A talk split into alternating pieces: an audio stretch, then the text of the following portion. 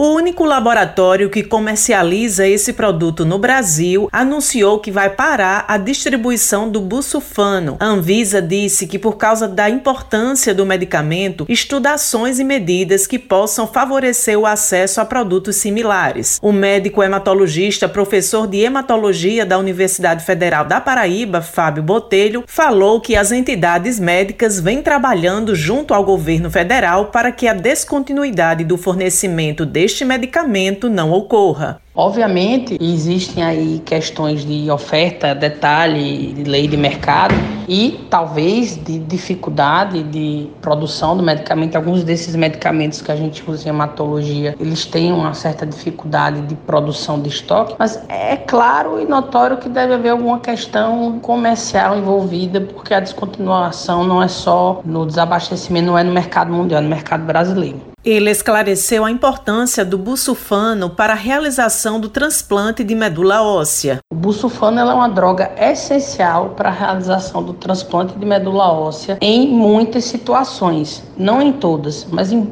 boa parte dos transplantes de medula óssea, principalmente os halogênicos, que são aqueles transplantes de doadores. Ela é uma droga que se enquadra na maioria dos esquemas terapêuticos. Então, a não disponibilidade dessa droga no mercado brasileiro vai causar um impacto na realização desses procedimentos que eu não saberia nem lhe quantificar. Apesar de todo esse cenário duvidoso sobre a medicação para a realização do transplante, a psicóloga e funcionária do Hemocentro da Paraíba, Maria Betânia Souza, explicou como fazer para ser um doador de medula óssea. Você dirige-se ao Hemocentro com documento oficial com foto, de acima de 18 anos, 55 anos incompletos, é de 18 a 55 anos incompleto, gozar de boa saúde e não ter doença autoimune. O tipo de sangue não importa de jeito nenhum. Quero frisar também que a importância da pessoa que já tem o cadastro no Redome de sempre estar atualizando por conta dessa dificuldade nossa de ser a probabilidade 1 em 100 mil no Brasil e 1 em 1 milhão no mundo. Nós podemos fazer o cadastro no Hemocentro, em João Pessoa, e nos hemonúcleos. Josi Simão para a Rádio Tabajara, uma emissora da EPC, Empresa Paraibana de Comunicação.